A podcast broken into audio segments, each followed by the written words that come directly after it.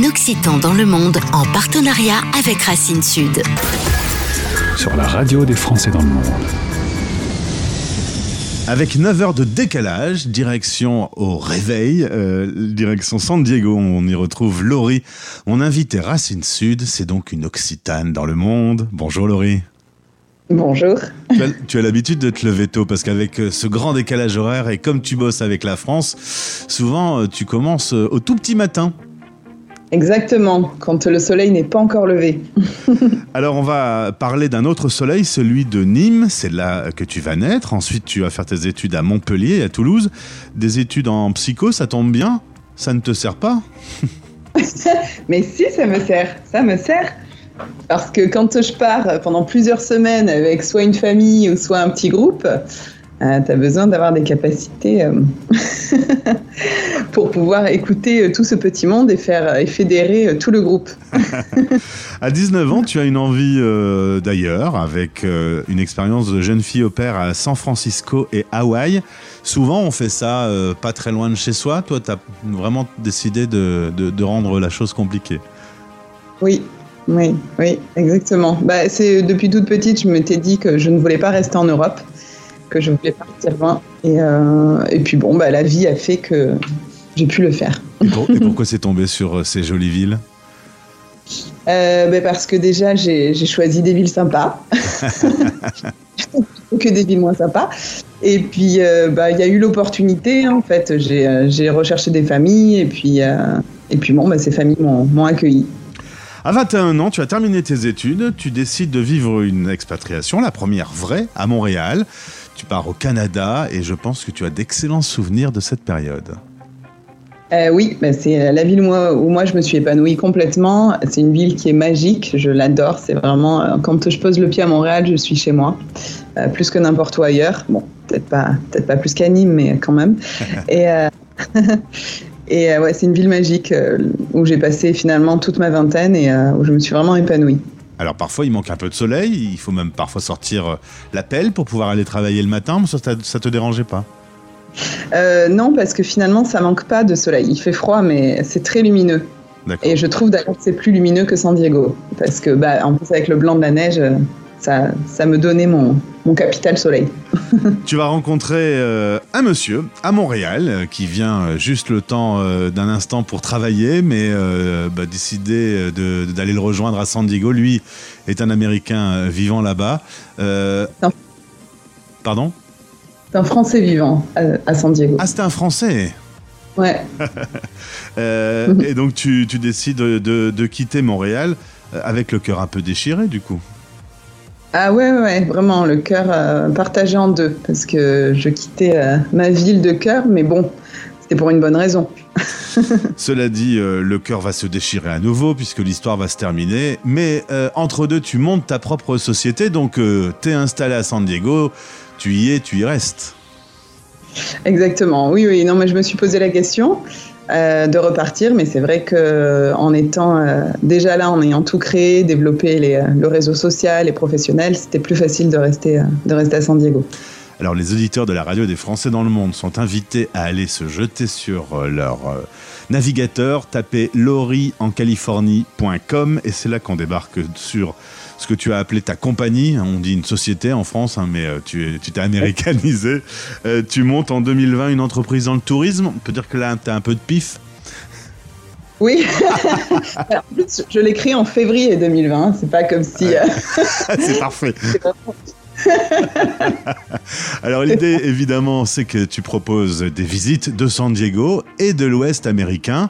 Euh, ton public est plutôt euh, de base francophone ou euh, tu, restes ouverte à tout le monde? Bah, j'ai plus de demandes en français puisque bah, c'est plus facile pour les agences de contacter un français. Donc j'ai beaucoup de gens de France, du Québec, de Belgique, etc. Mais j'ai aussi des gens du monde entier en anglais. Alors évidemment, Laurie, en Californie, on se doute, c'est l'occasion de découvrir euh, d'abord euh, San Diego. Qu'est-ce que, par exemple, si là je viens euh, tout de suite boire un petit café avec toi, si vraiment il y a un, un truc que, que tu dois m'emmener voir, immédiatement, tu m'emmènes où? Bah, c'est difficile, hein. je, n'aime pas trop ce genre de questions parce qu'il y a trop de choses à voir.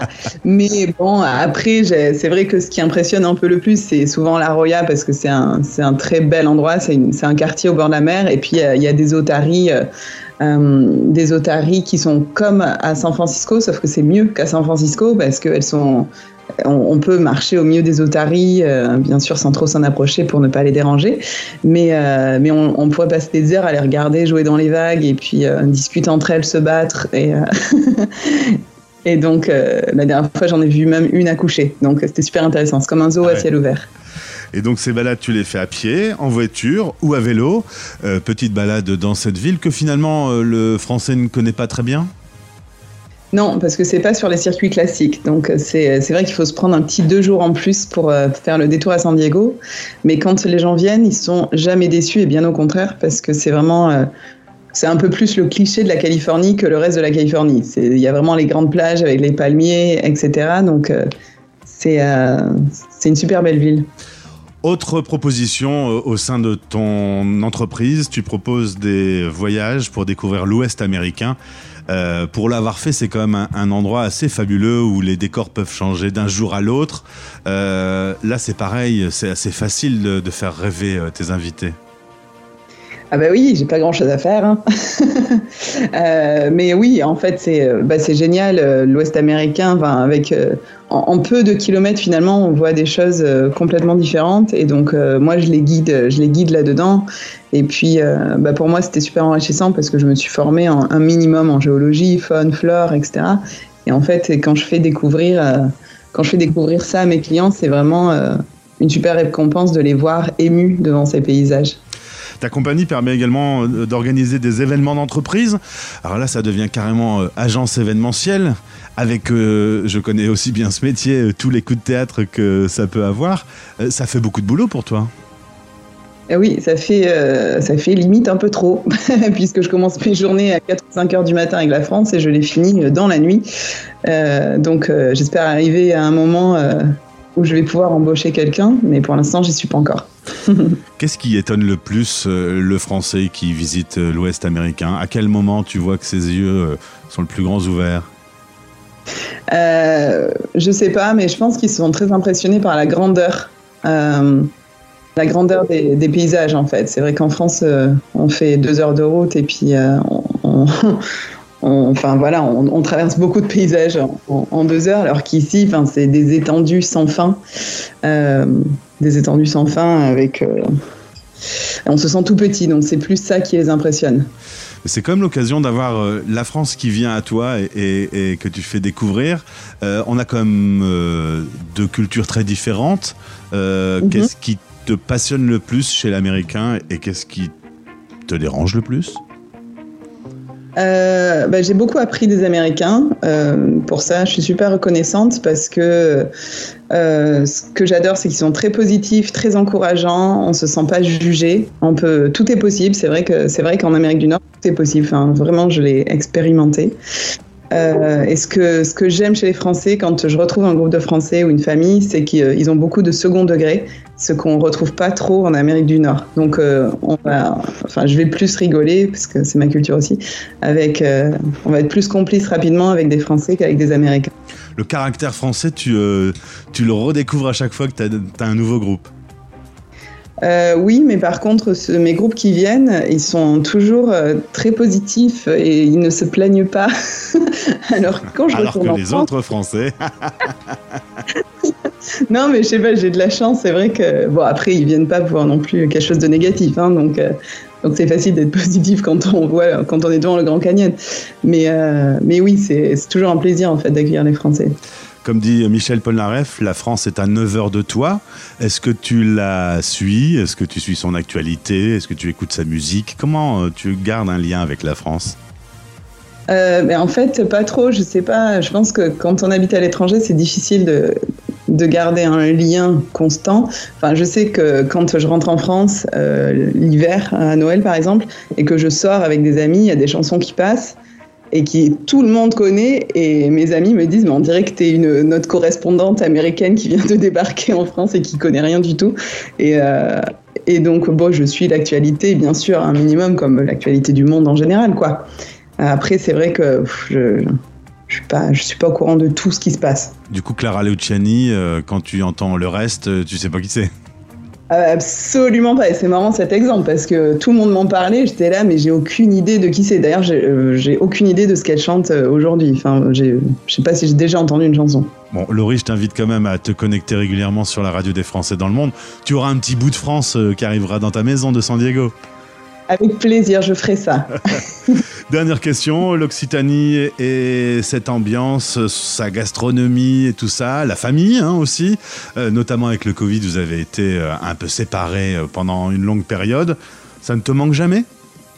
Ah mais ça me manque tout le temps, tout le temps.